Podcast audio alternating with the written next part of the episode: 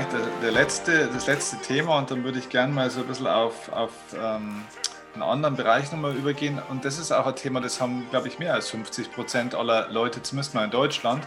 Und das äh, ist das Thema Fettleibigkeit.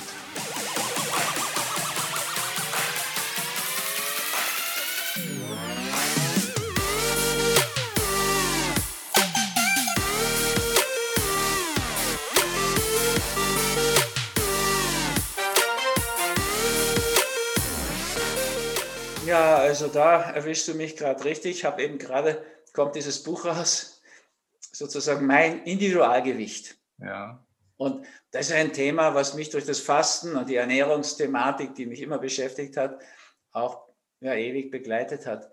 Also, ich meine, Fettsüchtig, da muss man jetzt auch dazu sagen, wenn du 5, 6 Kilo Übergewicht hast, ist es nicht Fettsucht. Hm. Ja, und da muss nicht jeder mit 5, 6 Kilo Übergewicht glauben, er ist jetzt ein Risikopatient. Mhm. Das sind mehr so die 30, 40, 50 Kilo Leute, die ich in den USA treffe, wenn ich da einen Workshop mache.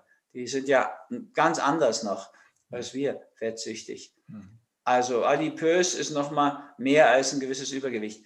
Aber die Frage ist ja, wann geht es überhaupt los? Wann, wann ist man denn zu viel?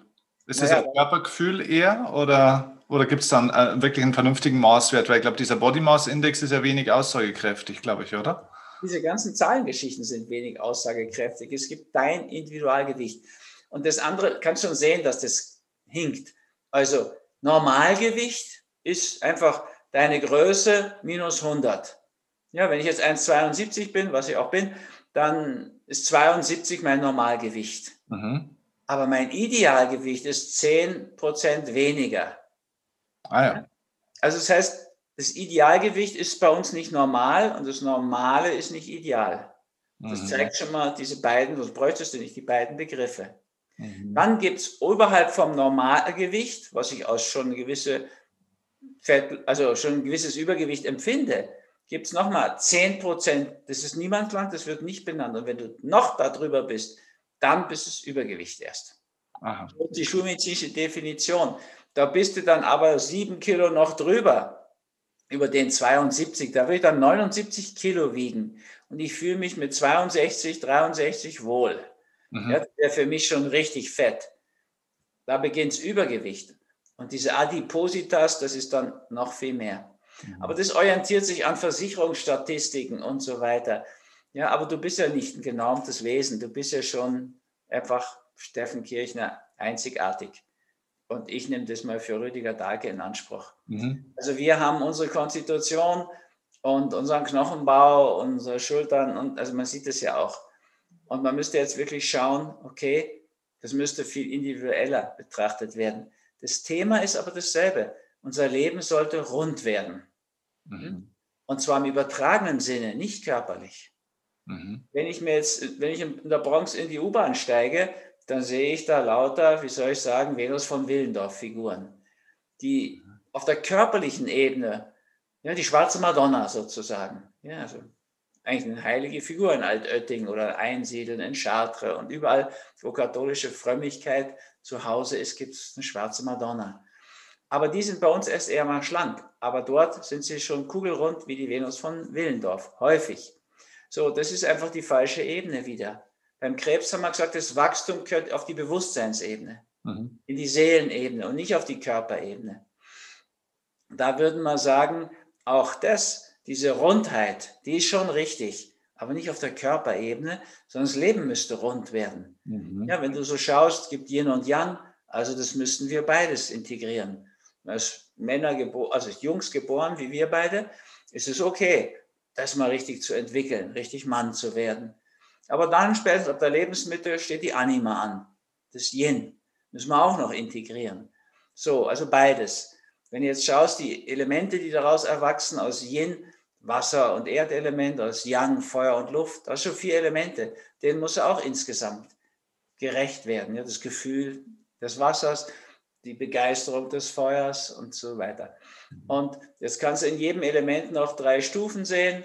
Ja, also zum Beispiel beim Aggressionsthema, das haben wir schon besprochen, dieses, die Aggression des Anfangs, das lodernde Feuer, das ist so die erste Lebensbühne, Marsprinzip. Da gehört Infektion dann hin.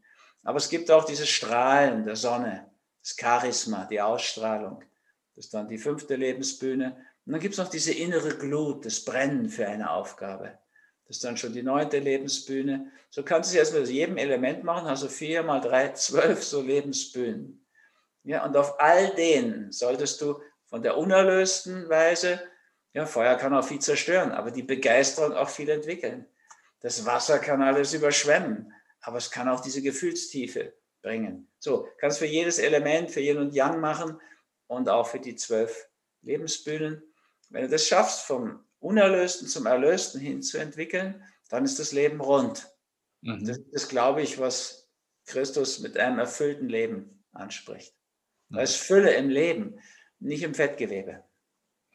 Das heißt, äh, jetzt mal ganz äh, vereinfacht gesagt, für mich als Laie, wenn ich das Gefühl habe, mein Leben läuft nicht rund, das heißt, ich habe irgendwo einen Mangel, ein Defizit oder vielleicht einen Hunger, auch im wahrsten Sinne des Wortes nach etwas, dann ist eine, sage ich mal, destruktive Kompensation von diesem emotionalen oder sonstigen Mangel, dass ich versuche, mir das auf der Körperebene praktisch zu holen, was dann zu einer Fettleibigkeit führt, aber eigentlich fehlt es mal ganz woanders. Ist das so ist es, ja.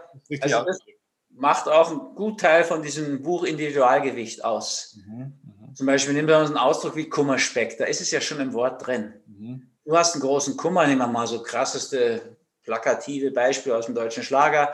Du kommst nach Hause, sagen wir mal, als Mann und findest die Frau, die du über alles liebst, mit deinem besten Freund im Bett. Und die haben Freude miteinander. Mhm. Das freut dich nun gar nicht. Jetzt kannst du die umbringen und dich dann noch. Das ist aber juristisch nicht erlaubt und irgendwie keine gute Lösung. Also du kannst dann aber auch statt dem, der süßen Frau jetzt mehr Süßigkeiten verdrücken. Dann führt das in Richtung Kummerspeck. Wenn du mhm. den Kummerspeck wieder lösen willst, dann musst du halt schon einmal sozusagen das Thema Kummer anschauen. Mhm. Du findest ja entweder wieder eine neue Liebe oder du klärst es einfach auch mal. Du könntest auch so einen Schritt machen, dass du sagst, okay, bevor ich jetzt die zwei liebsten Menschen in meinem Leben verliere, die Frau, die ich liebe und meinen besten Freund, machen wir doch zu dritt. Das habe ich schon ab und zu auch mal begleiten dürfen. So, das ist ein solcher Schritt, mhm. der dann oft dazu führt, dass du ganz neue Erfahrungen machst, also wirklich eine Bewusstseinserweiterung brauchst mhm. und oft den geliebten Menschen zurückgewinnst. Also oft, ich habe das dreimal erlebt, als Begleiter sozusagen. Und äh, der beste Freund auch noch bleibt. Und ihr habt alle drei einen Schritt gemacht. Du kannst aber auch in den totalen Hass gehen, das habe ich auch schon erlebt. Und dann verlierst du die Frau, die du so sehr liebst. Der beste Freund ist dann auch weg und du bist verhärmt, frustriert und frisst, grob gesagt. Das in dich hinein, das führt zu Fettleibigkeit. Jetzt gibt es aber viele so Muster. Ja? Du kannst einen Job haben, den du nicht liebst. Ja, du machst es offensichtlich, deinen Podcast mit Spaß. Das merkt man einfach. So, ich mache mein Zeug mit Spaß das ist gut. Dann belohnen wir uns selbst ne, mit dem Erfolg und dem Zuspruch, die Anerkennung, die wir bekommen. Aber stell dir mal vor, du hast einen Job, den du nicht magst, wie angeblich über 80 Prozent der Deutschen. So, und du musst ihn aber machen wegen der Miete und, und so weiter. So, jetzt gehst du da mit so einer Art Lebens- und Todesverachtung hin und dann wirst du natürlich nicht gut in dem Job. Das heißt, du wirst auch nicht besonders honoriert. Du kriegst nicht viel Anerkennung. Ja, und dann musst du dir selbst besorgen. Du belohnst dich essend ist, glaube ich, die Hauptursache von Übergewicht in den deutschsprachigen Ländern, wo ich mich am besten auskenne. Aber Italien, Spanien, Ungarn, Tschechien, die ich auch kenne von der Arbeit, das ist auch so. So, aber es kann natürlich auch sein, du hast so viele Attacken, spitze Bemerkungen, scharfe Zungen attackieren dich, du brauchst ein dickes Fell. Ja. Und was isoliert besser als Fett? Schwimmt immer oben, hm, guter Stoff. War früher auch der wichtigste, hat am meisten Kalorien, was uns heute so stört aber guter Brennstoff. Der einzige, was brennt. Kohlenhydrat brennt ja erstmal nicht. Und Fett brennt aber. Protein brennt auch nicht. Hat einen doppelten Brennwert. War denn früher am allerwichtigsten. Ja, die haben die Mammuts nicht im Ganzen weggeschleppt. Die haben ja keinen Wagen gehabt. Die haben nur das Fett mitgenommen. Den Rest, das sehen wir ja aus Funden, dagelassen. So, da gibt es jetzt viele Muster. In, den, in dem Individualgewicht habe ich die auch aufgeführt, analysiert. Du kannst einfach schauen, was, wo stehst du drauf, was magst du, was steckt dahinter? Was ist dein seelisches Muster, wenn du dich so Richtung Kugel entwickelst, auf der körperlichen Ebene? Hm. Die Lösung wäre idealerweise. Man braucht einen dicken Panzer, glaube ich, oder? Man muss einen dickeren Panzer zulegen oder so. Das geht auch in die Richtung wie das dickere Fell. Genau. Ich habe ja. auch festgestellt bei Leuten, die zum Beispiel ähm, ja, gerade die zum Beispiel Sexualopfer irgendwie waren, Vergewaltigungsopfer oder die da irgendwo Gewalt erfahren haben, dass die auch oft, glaube ich, sich durch so eine Maßnahme, also hässlich ist jetzt ein hartes Wort, aber unbegehrlich irgendwie machen wollen. Kann das sein? Steckt da was dahinter dann auch? Ist auch so ein Muster, was nicht unbedingt sexuellen Missbrauch im Hintergrund haben muss sogar. Also wenn zum Beispiel jetzt eine Frau in einer typischen Männerfirma, so ein Konzern, mhm. wo sie sich schon wie Mann verkleiden muss, also Gisander tragen oder so, ja, mhm. im Anzug erscheinen und jetzt nicht im Rock kommen dürfte, die will da Karriere machen und jetzt ist sie attraktiv. Ja, jetzt statt ihr zuzuhören, hören die die Obrigkeit sozusagen und auf der gleichen Ebene, die schauen ja auf den Busen, die schauen ja auf den Po. Das ist ja hinderlich, hören ja gar nicht richtig zu. Wenn die den Hüftknick verschwinden lässt, ja, also kennt man die drei Zahlen, ne? 90, 60, 90, das ist okay. Aber wenn die auf 90, 90, 90 macht oder gar 90, 120, äh, 90, dann hört ja die männliche Reaktion diesbezüglich praktisch auf. Dann hören die aber wieder zu. Also es gibt Frauen, ich habe da ein paar auch therapeutisch begleiten können, die haben tatsächlich unbewusst sich in so eine Baby, Babydoll-Mode hineingefuttert, mhm. wo die mittlere Zahl sozusagen gewachsen ist. Dann haben sie wieder mehr, also Zuhören gehabt und haben Karriere gemacht.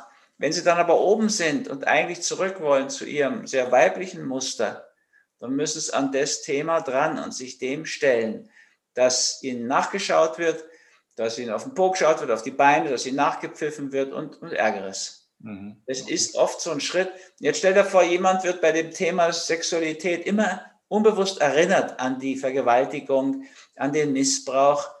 Der will auf keinen Fall dieses Thema haben und neigt dazu, das mit einer ja, Selbstverunstaltung sozusagen ad acta zu legen. Ist, wie du sagst. Ja, okay. Ja, interessant. Also da können wir jetzt vielleicht mal auch den, den Bogen spannen, so wenn man jetzt ein Symptom hat und man kämpft sich damit äh, rum, wie kommt man in die Lösung? Also ich werde äh, oft dann von Leuten gefragt, Steffen, was soll ich machen? Und ich sage immer, ihr könnt äh, verschiedene Dinge machen, was ihr so macht. Die Leute erzählen dann, ich bin bei dem Arzt, ich nehme das Medikament, ich mache dieses, ich mache jenes.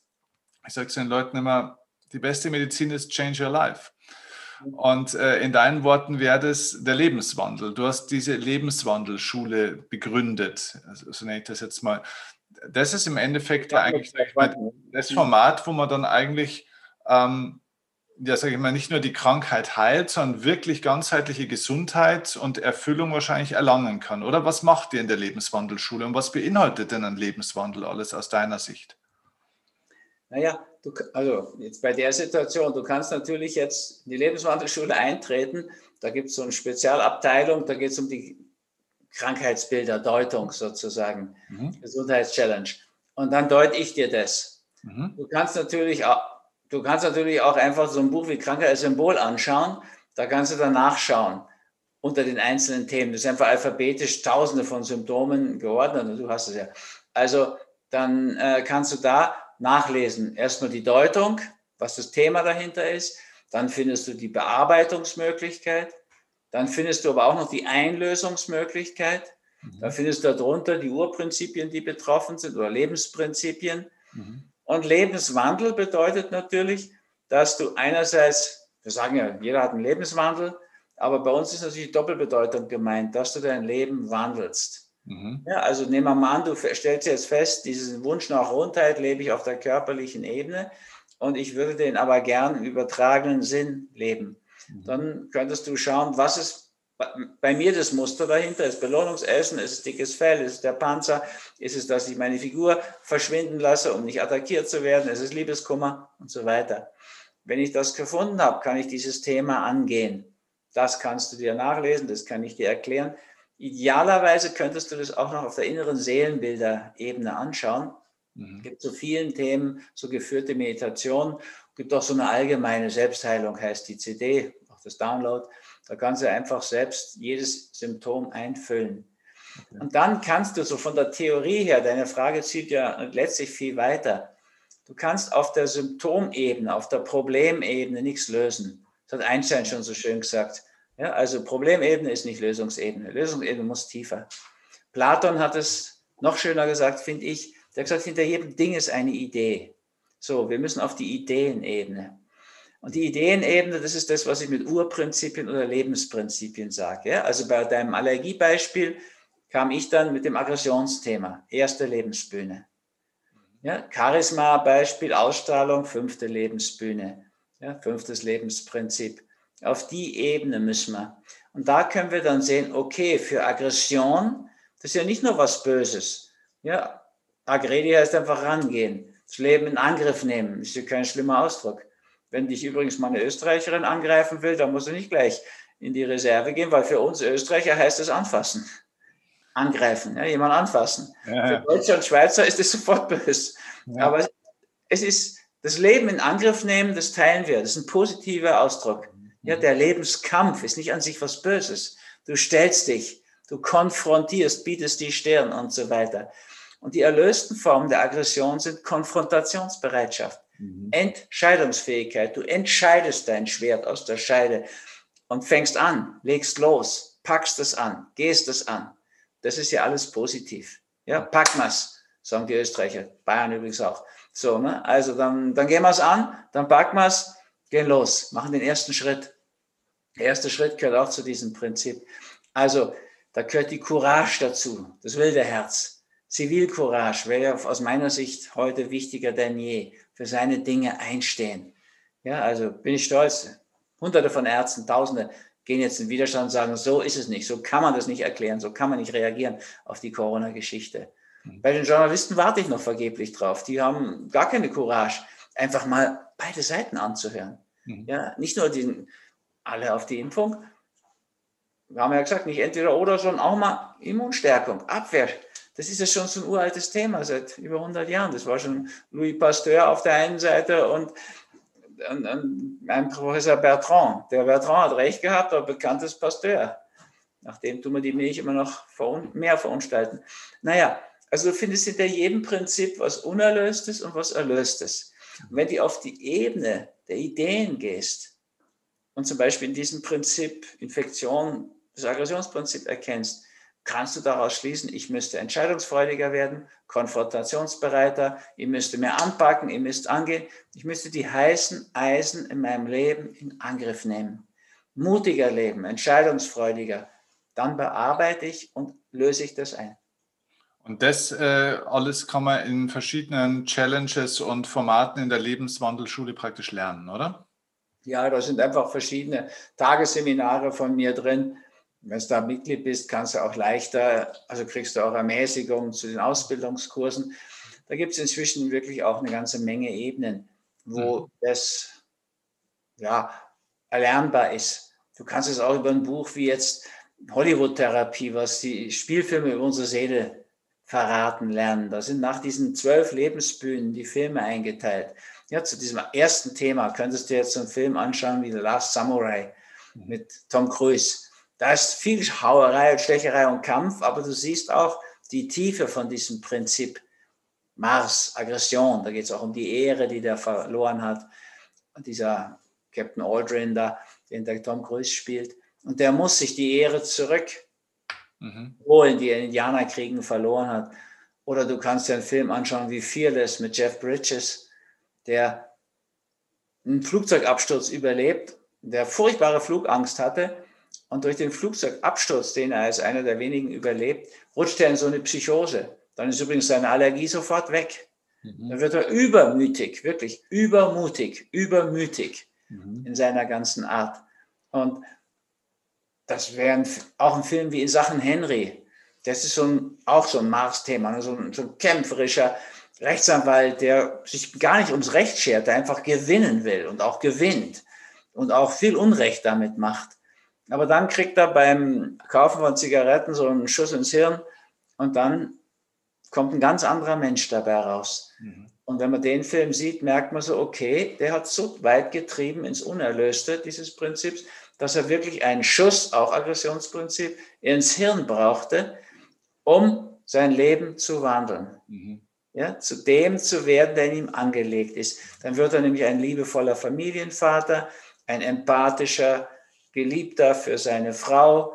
Dann wird er ein Mensch, der keine Ham and Eggs mehr essen will, sondern ganz anders. Der saloppe Klamotten trägt, der das Haar nicht mehr gelen muss, der jetzt nicht mehr den großen Zampano geben muss auf einer großen Ebene, sondern mit seiner Familie in einer völlig neuen Liebe, plötzlich mag er sogar den Hund, den er vorher nur schikaniert hat, Familienleben haben will. Mhm.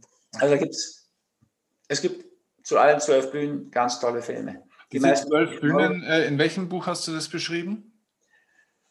Ja, also vor dem würde ich erstmal warnen. Das ist das Lebensprinzipienbuch. Du hast die wichtigeren genannt. Ne?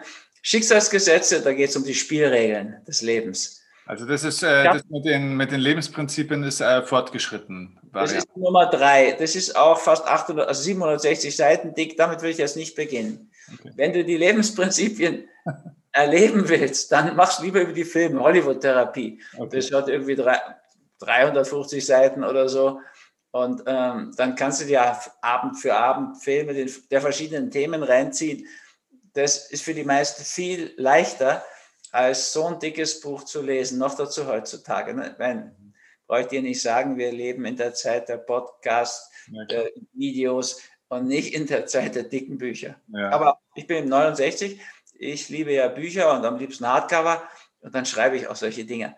Okay. Du kannst das damit schaffen, aber ich würde doch eher schauen, gibt zum Beispiel bei der Lebenswandelsschule gibt es so ein ganzes Wochenprogramm, wo wir jeden Tag zwei durchnehmen von diesen zwölf Lebensprinzipien. Mhm. Ich glaube, das ist für die meisten Menschen heute leichter. Leichter verdaulich, ja. Und äh, äh, würdest du sagen, es ist für die Menschen auch wirklich möglich, ähm, also ist das ein Ziel, das man sich setzen kann, das realistisch ist, wo man sagt, ich ich schaffe es in meinem Leben nicht mehr krank zu sein, also immer gesund zu sein. Ist das, ist das möglich oder ist das überhaupt ein Ziel, das man sich setzen kann?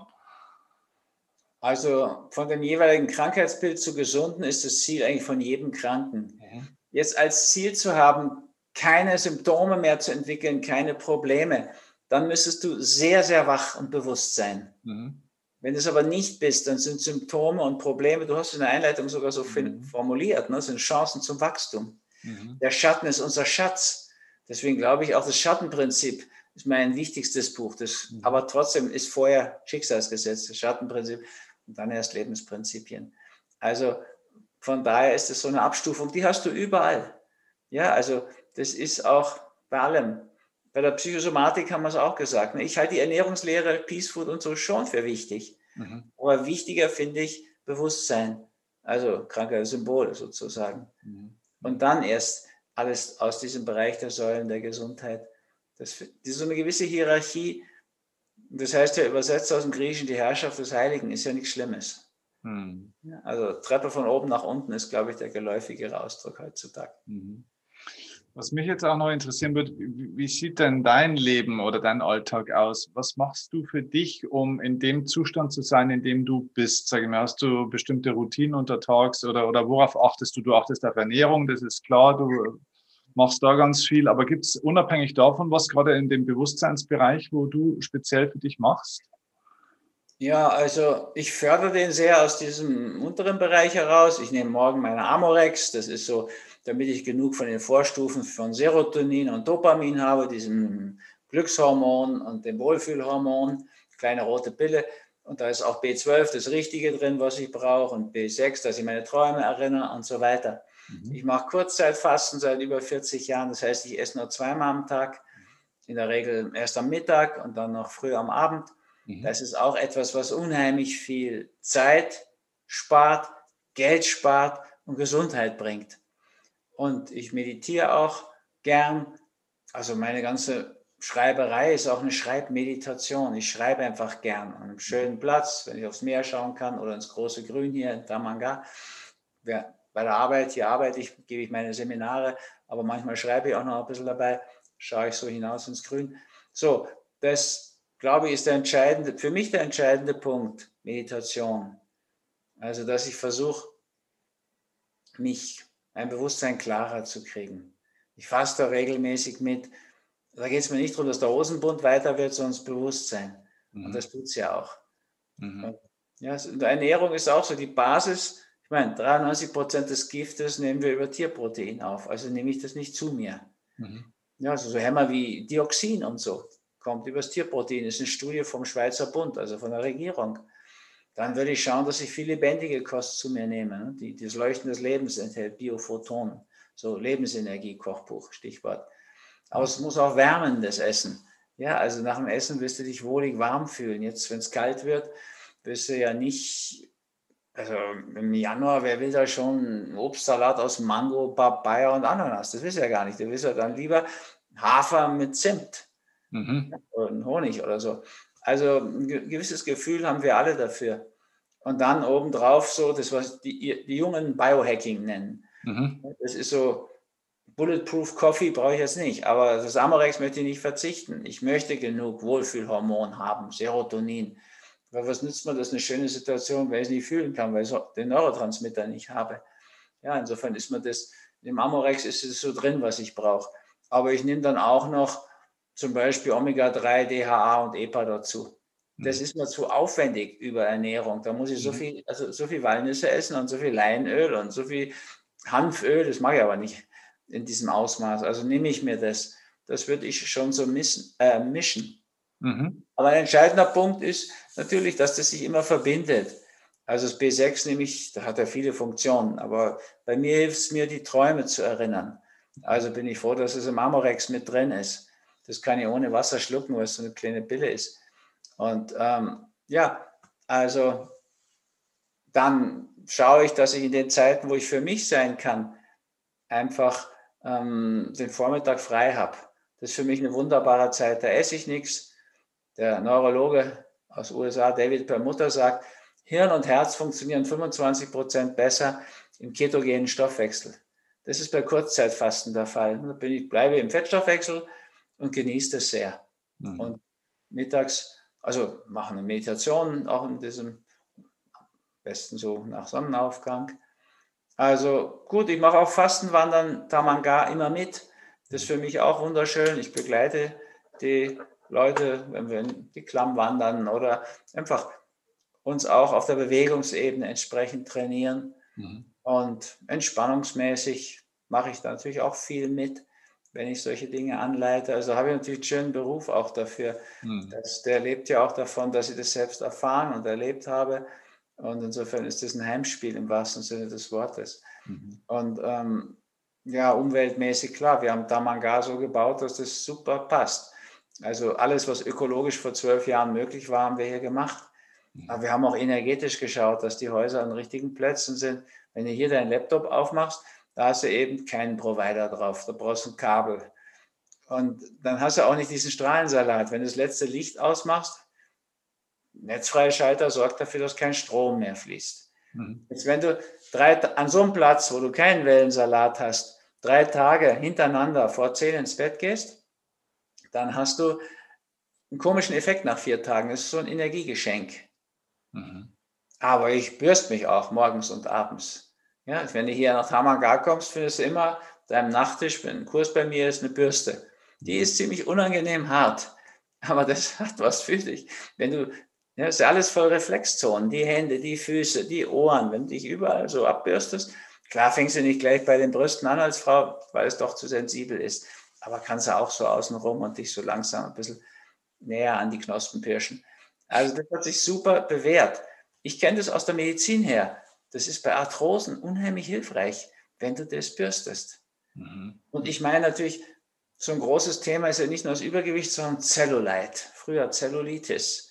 Da gibt es ja nichts, wenn man ehrlich ist. Also du kannst hungern die ganze Zeit und trainieren. Wenn du das zusammen machst, oder du nimmst Koks oder sowas. Die Models kriegen ja oft Koks schon mit im Vertrag, dass sie so dürr, so strahlend sein können. Ja, also habe ich auch mal schon therapiert, kam das raus dabei. Also das sind schon so Dinge, hm, was ist denn, was ist denn eines der, der spannendsten Themen, wo du sagst, das ist momentan so ein Thema oder es wird das Thema der Zukunft sein, wo du momentan dran bist ähm, oder wo, wo du siehst, das wird das Thema der neuen Zeit, vielleicht neue Entwicklung oder was, was denkst du, was wäre da dein Geheimtipp?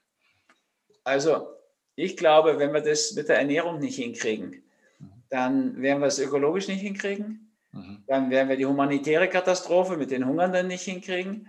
Und das wird auf die Dauer auch nicht gehen, dass wir immer mehr verfetten und die immer mehr verhungern. Also dann, da kommt ja die Migration dann auch her und so weiter. Das hängt ja alles zusammen. Persönlich finde ich es unerträglich, was wir mit den Tieren tun. Aber der entscheidende Punkt ist, wenn ich Peaceful sage, meine ich, wir müssen in Frieden kommen mit unserem Immunsystem. Mhm. Das, das, ist ein Dauerkrieg, den wir führen, mit Infektionen, mit Allergien, mit Autoaggressionskrankheiten. So, haben wir ja eh kurz drüber gesprochen. Ich denke, das müssen wir hinkriegen, weil wir können ja nicht, oder ich weiß nicht, ob die das glauben, unsere Obrigkeit, dass wir in Zukunft nur mit Pharmaindustrie und Impfindustrie leben können. Ich glaube das nicht. Ja, ich glaube, wir müssen was anderes finden, um uns mit diesen Erregern auszusöhnen. Deswegen glaube ich, das ist die Basis. Und von oben wird das Wunder von Deutschland nicht kommen. Die Größe haben die nicht. Die sind so in ihrer Sackgasse. Also wir müssen bei uns anfangen. Mhm. Und Eigenverantwortung ist für mein Gefühl der Schlüsselbegriff. Du brauchst nicht warten, bis die eine Einsicht kommt und das, das wieder geregelt wird. Aber du kannst jederzeit aussteigen aus den Grippewellen, so wie ich das erlebt habe und um mich herum erlebe. Mhm. Und wenn wir das hinkriegen, werden uns viele Dinge zufallen. Ja, also vieles wird einfach besser werden. Das Ökologie-Desaster hängt ja doch ganz stark auch wiederum mit der Tierproteinproduktion zusammen. Mein Ideal wäre, wir würden den Kindern in der Schule schon die Spielregeln des Lebens beibringen, eben die Schicksalsgesetze. Das wäre ideal. Aber also ich bin da ganz mit Gerald Hüther und wir müssen eine neue Pädagogik entwickeln. Aber so richtig kann ich es nicht mehr glauben, ehrlich gesagt. Mhm. Aber das mit der Ernährung, da sind wir relativ nah dran. Ja, auch kann ich jetzt schon sehen, dieses ganze Corona-Koma, was da verordnet wurde, führt doch dazu, dass viele Leute jetzt offener werden Absolut. und da einen Schritt machen. Und wir sind eben Materialisten. Wir werden eher einen materiellen Schritt schaffen als so einen Bewusstseinsschritt. Ja, wie ich dir sage, empfehle gar nicht Lebensprinzipien. So ein fast 800 Seiten Buch, das ist, kann ich auch für mich sagen. Ich habe früher Bücher empfohlen, also Romane, Somerset Maugham auf Messerschneide oder was mich so bewegt hat. Dann habe ich gemerkt, meine Patienten lesen nicht so, vor allem die jungen Patienten, die lesen nicht mehr so dicke Bücher. Dann bin ich zu den Filmen gekommen.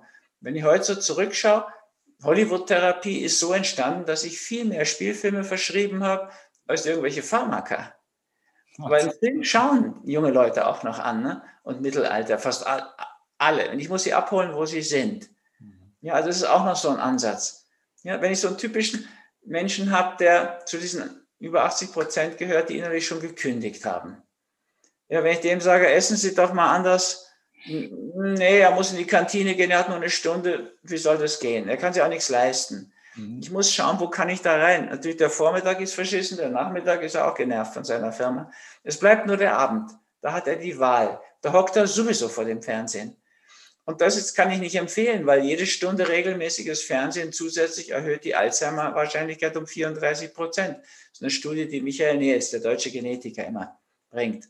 So, ich kann den dazu bringen, dass der was für seine Seele Hilfreicheres schaut. Weil wenn ich den, zum Beispiel den deutschen Mann anfrage, worauf warten Sie denn am Fernsehen? Ja, ein tolles Fußballspiel. Ja, was war das letzte Tolle? Da weiß ich schon. Natürlich, die erste halbe Stunde Deutschland-Brasilien. Boah, fünf Tore haben die geschossen, die waren im Flow.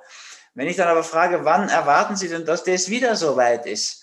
Dann sagen die meisten, ja, irgendwie, mh, hm, schaut nicht so aus. Wenn ich die Österreicher frage, die wären zu Historikern, die reden von Cordoba. Das ist im letzten Jahrhundert, da haben sie Deutschland mal geschlagen oder unentschieden gespielt oder irgend so. Ich glaube, geschlagen sogar. Egal. Das ist aber auch so weit weg, dass kein Österreicher glaubt, dass das nochmal passiert. So.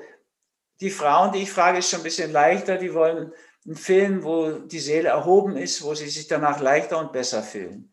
So, das kann man bieten.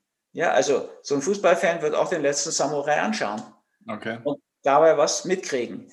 Und ähm, du kannst ja dann von deiner Bühne aus das aussuchen. Und wenn du das schaffst, dass jeden Abend ein guter Film geschaut wird, und den kannst du dann auch noch deuten, da haben wir die verschiedenen Ebenen in Hollywood-Therapie gedeutet, dann verstehst du mehr, kommst immer mehr rein, dann rettest du den Abend. Jetzt machst du aus dem Abend wieder einen Feierabend.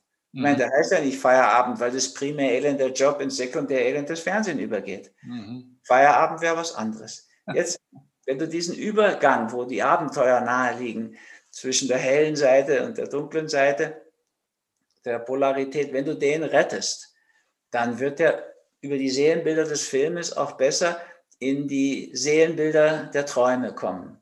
Mhm. Wenn du das jetzt über Monate machst, dann rettet er sich den Abend und die Nacht. Dann hat er schon den halben Teil, das ist der ganze weibliche Pol mhm. auf seiner Seite. Dann kann ich sagen, und jetzt am Wochenende könnten wir mal das Kurzzeitfasten angehen. Sie bleiben einfach Samstagmorgen im Bett und genießen das richtig. Machen, was da Ihnen einfällt, was man Tolles im Bett alles machen kann, zur Not einen Film anschauen. Matinee nennt man sowas. So, und am Mittag essen. Ja, ab zwölf. Und dann was Schönes machen, genießen, Kaffee trinken, kann er Kuchen essen, was er will. Und dann wieder frühes Abendessen. Kann man ruhig ein bisschen Hingabe reingeben. Und dann ist so ein Zeitgewinn und Gesundheitsgewinn plötzlich da und Geld kommt. Da spart man wirklich viel Geld. Und wenn man in der Zeit was entsprechendes macht, auch Geld. So, wenn der Schritt geschafft ist, dann kannst du auch sagen, okay, am Sonntag machen sie es auch so und am Montagmorgen schlafen sie einfach eine halbe Stunde länger als sonst und gehen dann nüchtern in die Firma. Das wird er hinkriegen. Und dann kann man mal dran gehen, dass man aus der Stunde Mittagspause eine wunderbare Mittagspause macht. Ja, also der macht sich morgens sein Smoothie, jetzt ist er schon soweit und der trinkt dann mal die Hälfte von seinem Mixerinhalt und die andere Hälfte füllt er wieder auf. Wenn er abnehmen will, dann kann er einen Apfel reinnehmen für den Geschmack oder eine Birne und ansonsten bleibt es ziemlich dünn. Aber wenn er zunehmen will, kann er halt eine Avocado reingeben und weiß der Himmel, Dinge, die ihm einfach schmecken, Feigen oder Datteln und so weiter. Und dann nimmt er das mit, den Liter, und trinkt am Anfang seiner Pause ein Drittel davon. Dann setzt er sich auf den Drehstuhl, auf dem er seinen Job erleidet, lässt die Augen zugehen und sinkt mal auf so eine innere Reise. Mhm. 20 Minuten. Dann wird er verblüffenderweise danach noch einen, am Nachmittag so einen Energiehype haben. Da ist dann schon Karriereverdacht. Aber nach dem, nach dem äh, der Kurzmeditation trinkt er das zweite Drittel von seinem Smoothie. Dann hat er 25 Minuten hinter sich und geht noch 20 Minuten, 25 Minuten forciert spazieren. Danach trinkt er das dritte Drittel. Hat er eine super gesunde Mittagspause. Ja, und diese beiden alten Grundforderungen, nach dem Essen sollst du ruhen oder 1000 Schritte tun, sind plötzlich erfüllt. Also das ist ja wirklich beides gesund. Und er macht es jetzt. Und der Nachmittag wird erstaunlich funktionieren. Ja, der wird Energie haben. Das kann er am Abend ähnlich wieder machen. Mhm. Also dann kannst du aus diesem einen Energiehype, diesem Dromedar, kannst du ein Kamel machen. Und wenn du es am Abend nochmal machst, hast du einen Glücksdrachen. Also das sind so Sachen, mit denen kannst du die Leute da abholen, wo sie sind. Mhm, es hat ja keinen Sinn, zu, für die zu träumen und ja. gleich mit einer Zen-Meditation anzufangen. Das ja, ist meine. Die mache ich seit 45 Jahren, aber ich empfehle die selten. Ja, das Pragmatischen ist, Sachen, ja. Mhm. Ja, wenn du im Liegen deine geführte Meditation machst, das kann jeder im Liegen entspannen. Ja. Im halben Lotus-Sitz oder sowas Anspruchsvolles, Diamantsitz, das kann einfach nicht jeder. Da musst du früh anfangen. Das erspare ich den meisten. Mhm. Ja, irgendwann, wenn die weiß ich, zwei Jahre gelegen sind zu meditieren, werden die sich schon aufrichten. Das wird ihnen schon jemand sagen, dass es doch im Sitzen besser geht. okay. Äh, letzte Frage an dich. Wo geht es denn für den Rüdiger hin die nächsten Jahre? Also hast du Visionen, Träume, Ziele? Hast du da noch was für dich oder erzähl mal? Ja, das eine ist schon das. Ich würde ja gern so mitwirken, mitarbeiten an so einem Wunder von Europa sozusagen oder Weltwunder wirken, Ernährung umstellen und so viel erreichen damit. Das wäre so im beruflichen so ein Thema. Im privaten ist schon auch dieses Thema Meditation, die Mitte finden, Befreiung finden, so ein großes Thema, was mir auch wichtig ist. So mittelfristig Themen sind so, dass ich gern so, ja, diese Arbeit, die ich in diesen gut 40 Jahren auch aufgebaut habe, dass ich sie so in so eine Form bringe, dass ich sie auch weitergeben kann, bin ich auch schon dran, das mal alles auf Video mit einer hohen Qualität zu bringen. Mhm. Und so, ja, dass man, weiß nicht schon, das ist dann schon über 100 Stunden oder so, aber sich da wirklich reinfühlen kann, das würde ich gern noch machen. Aber etwas, was ich schon anfange, ist auch ja einfach schönes Beziehungsleben. Und ich überwinter immer in der Sonne. Das möchte ich gerne auch wieder tun. Ohne mich zwangsimpfen zu lassen, würde ich gerne weiter nach Zypern fliegen können. Und das sind so kurzfristige, jetzt momentan ziemlich beschädigte Hoffnungen. Aber ich hoffe ja, dass die Sache irgendwann eigentlich auffliegt und dass das, was dahinter war, rauskommt und wir uns neu entscheiden können. Mhm. Mein, am liebsten demokratisch. Ich glaube, dass die Mehrheit da ganz. Ich habe drei Jahre mal in der Schweiz gelebt, so B-Schweizer. Das ist ja ein schönes Modell. Ne? Alle reden mit, es wird dauernd abgestimmt und sie haben keine Schulden und niedrige Steuern und das funktioniert verblüffend gut. Mhm. Du kannst dich auf die öffentlichen Verkehrsmittel verlassen und die Politiker drehen nicht durch. Es ja, hat ein paar Vorteile. Ich meine, zum Feiern kommst du dann doch lieber nach Österreich zurück. Ja, das stimmt. Aber diesbezüglich, ja, sehe ich das eigentlich auch ganz chancenreich. Ich bin ja jetzt kein so ein Computer-Wizard so, und habe das, ich habe relativ früh angefangen, ich glaube, das erste spirituelle Buch am Computer geschrieben, weil ich so ein College-Zeit erlebt habe. Und da war das schon sehr naheliegend, dass das kommt. Mhm. Und ähm, habe jetzt, ich meine, ich begleite Tausende von Fastenden in der Lebenswandelschule. Jetzt gerade, morgen geht es los, Idealgewicht-Challenge. Eine Woche Detox, eine Woche Fasten, ein Aufbau. Das mache ich auch gern. Ich habe gern diese, ja, knapp 300 in verschiedenen Kursen begleitet. Und jetzt sind es ein paar tausend. Mhm. Und das würde ich gern ausbauen zu so einem Feld ansteckender Gesundheit. Ne? Mhm. Du freust dich ja so, dass ich bei dir im Podcast bin. Ich freue mich aber auch, dass du mich in deinem Podcast reden lässt, weil das dieses Feld einfach baut. Ja, ne? wieder ein paar Tausend erreicht auf alle Fälle. Ja. Da haben wir eine Win-Win-Situation. Ja. Und äh, ja, sowas mache ich, arbeite ich schon, will ich noch weiter ausbauen. Also das habe ich erst viel zu spät entdeckt. Ich weiß nicht mehr, vier, vier, fünf Jahre Facebook jetzt oder so. Instagram habe ich vor einem Vierteljahr entdeckt. Also ich meine, nicht entdeckt, ich wusste schon, dass es gibt, aber mir war das einfach zu, zu viel. Aber inzwischen habe ich einfach kapiert, dass du jetzt mit Podcasts und Videos das viel besser machen kannst und verbreiten kannst als mit Büchern. Ja, absolut. Aber du bin ich halt so ein Schreiberling und mache meine Schreibmeditationen. Also werde ich auch noch gerne machen. Aber ich weiß schon, ich bin einer der Letzten, die noch gerne Hardcover-Bücher lesen. Die sind schwer, die kann man nicht mitnehmen. Und man hat es natürlich besser in seinem Computer alles drin. Aber, so. es, aber, es, klingt so, dass du schon auch für die Menschheit, sage ich jetzt mal, auch oder für viele Menschen oder für einen großen Teil der Menschheit auch Hoffnung hast. Also kriegen wir das ja. hin, diesen Wandel? Ich hoffe eben sehr. Also ich weiß, dass das geht bei Einzelnen. Das ist ja mein Arztleben. Ja, wir gehen auf die Ebene der Ideen, schauen an, was da wirklich fehlt. Ich frage auch immer, was fehlt ihnen? Die wissen es ja nicht, die Leute, ist doch klar. Die wissen, was sie haben. Sie sagen mir ihre Symptome. Aus denen heraus kann ich aber spüren, was ist die Idee dahinter. Dann suchen wir die erlöste Ebene dieser Idee und dann wird es besser. Und zwar auf so einer nachhaltigen Ebene. Mhm. Ich denke, wenn das viele machen, entsteht eben dieses Feld ansteckender Gesundheit und irgendwann springt es über. So einer meiner Lieblingsautoren ist äh, Malcolm Gladwell der ja. Tipping Point gespielt hat oder äh, ge geschrieben hat, ja, gespielt wahrscheinlich. Oder Blink oder Outliers. Ja, ich weiß ja, dass das möglich ist. Ja, also Outliers zum Beispiel, Überflieger. Also das ist einfach eine faule Art, irgendwen auf den Sockel zu stellen und zu sagen, das ist ein Genie. Das ist in der Regel jemand, der sehr, sehr fleißig war und 10.000 Stunden geübt hat. Ja. Das passiert mir ja selbst auch, dass Leute fragen, wie kann man denn so viel und eben so viele Bücher schreiben und Filme machen und so. Und ich kann dann immer nur sagen, naja, also ich habe ein ganz ähnliches Hirn wie Sie auch. Ich frage mich, wie Sie es schaffen, so wenig draus zu machen, dass Sie diese Frage stellen. Ja, es ist ja eigentlich naheliegend. Es, viele Dinge sind so eigentlich einfach. Ja? Wenn du kapiert hast, dass es kein herrenloses Geld auf dieser Welt gibt, dann musst du dir auch klar machen, dass du alles Geld, was du kriegst, jemand wegnehmen musst.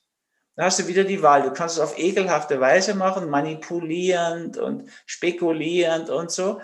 Oder du machst es auf eine Weise, wo der dir das gern gibt. Auch finde ich meine, deine Ideen ja gar nicht so schlecht. Ja? Also wir machen was, was die Leute auch gerne nehmen. Und dann geben sie uns auch ein bisschen Geld dafür. Also ich meine, ein Buch, was 20 Euro kostet, kriegt doch bei jedem 1,60, 1,70. Mhm. Davon ist Tamaga entstanden, hier unser kleines Ökodorf.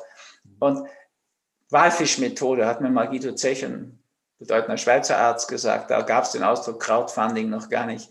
Aber effektiv ist das Crowdfunding. Mhm. Ja, diese ganz vielen Bücher, also die, wenn du da immer nur 1,60 kriegst, kannst du den Autor bemitleiden. Aber wenn es dann Hunderttausende sind und das ist bei mir ein paar Millionen, dann kommt sowas wie Damangat zustande.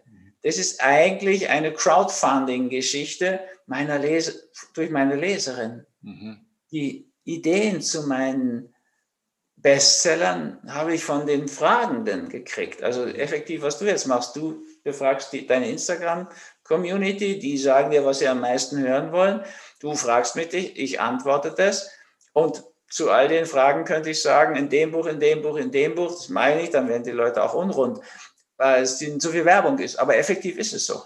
Ja, das sind sehr häufige typische Krankheitsbilder, die wir da besprochen haben. Und dann habe ich da auch schon Bücher dazu gemacht weil es so oft gefragt wird. Also ich kann gut zuhören, das empfehle ich auch. Denkt man gar nicht, wenn ich so viel rede, ne? aber ich habe früher immer zwei Stunden Zeit gehabt, also in der Zeit in Johanneskirchen, wo ich da Praxis hatte, oder in München davor, oder dann auch in Österreich, in der Schweiz, und ja, wo ich gearbeitet habe. Und ich stelle dann fest, letzt kurz war ich in Rio, die fragen auch ganz ähnliche Sachen. Ne? Also denke ich mir schon, okay, das sind jetzt Themen, und in Esalen und Omega in den USA haben sie auch sowas gefragt. Also es sind schon Dinge, die andere bewegen. Da ist ja nicht viel dahinter, sozusagen, außer zuhören. Und das, da kriegst du ein Gefühl, was dauernd gefragt wird. Hm, das will ich weiter tun, dass ich so einfach, ja, Hoffnung mache. Ja, wie jetzt bei Covid. Ich sage ja, fürchtet euch nicht. Ich weiß das aus der Bibel, aber das finde ich gut. Es gibt keinen Grund, sich medizinisch zu fürchten. Mhm. Ja, wir könnten vielleicht Bedenken haben, was planen die da mit uns. Mhm. Aber medizinisch muss ich sagen, wenn wir vor zweieinhalb Jahren diese viel schlimmere Grippe Welle überstanden haben, werden wir das jetzt auch überstehen. Und zum Schluss werden wir eine Infektion haben, die so viele erreicht, darf man heute nicht sagen, Herdenimmunität, aber bitte jedes Jahr hat es das gegeben. Jeder Grippe, das wird es jetzt wieder geben. Das meine ich nicht so böse. Ich fände es auch schön, wir könnten es jetzt wegzaubern. Hm. Aber ich werde mich sicher nicht impfen lassen. Hm. Ich weiß, was bei der Schweinegrippeimpfung rausgekommen ist. Das möchte ich nicht. Hm. Ja, das sind ganz viele Narkolepsie, an Narkolepsie erkrankt in Skandinavien. In den USA haben sie das Guillain-Barré-Syndrom entwickelt, sind schwere Lähmungen. Ich gehöre sicher nicht zu den Ersten, die sich impfen lassen. Und ich glaube auch, wenn es dann wirklich Millionen sich dieser Impfung unterziehen, werden wir einen solchen Schaden haben, gerade in diesem Autoaggressionsbereich, ja, wenn die jetzt auch eine, eine RNA-Impfung machen, also Irrsinn aus meiner Sicht, dann wird es so einen Rückschlag geben, da werden wir nicht mehr geimpft werden müssen. Nach der Vogelgrippe haben sich ganze deutsche Klinikbelegschaften geweigert, das mhm. mitzumachen. Also insofern, selbst da habe ich so das Gefühl, ja, ja, die werden das machen, die werden das machen. Und die, die denen glauben, wir sind auch deren Gläubiger. Ja, die Zeugen Coronas, sage ich immer. Das meine ich nicht böse. Ich habe sogar eine Zeugin Jehovas angestellt. Also die glauben halt an das. Dann sollen sie es glauben, sollen sie es machen.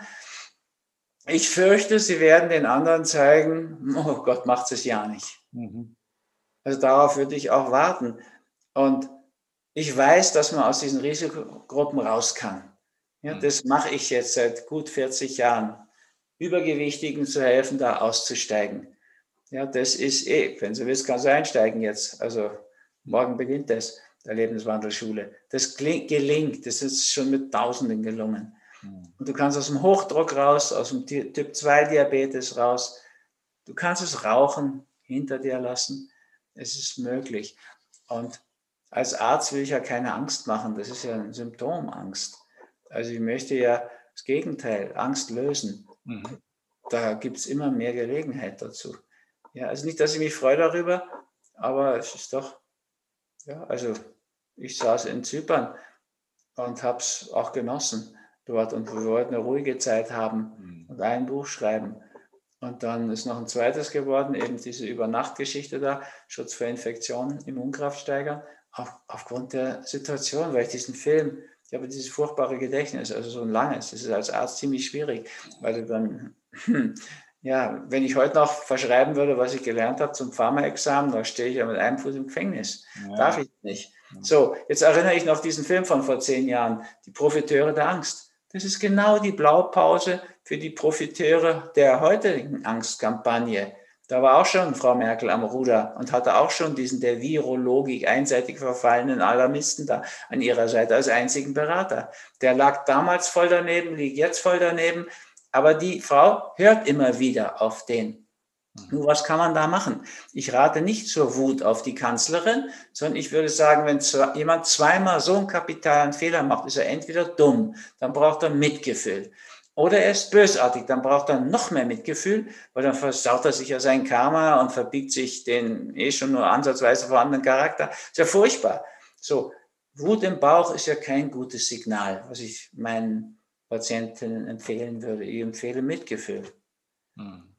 Und ich empfehle Mut, seine eigenen Entscheidungen zu treffen.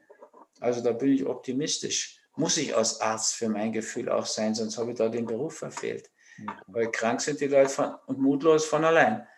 Also Mitgefühl ist die Lösung. Das ist doch ein gutes, ein gutes Schlusswort, ein gutes Resümee.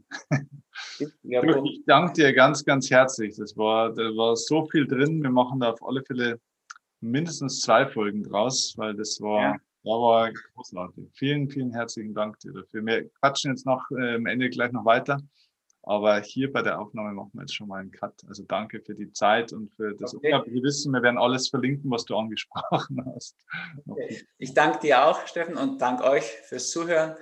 Und ja, sehen wir uns gerne auch zweimal. Genau. Sehr Tschüss. Ciao. Ciao, ciao.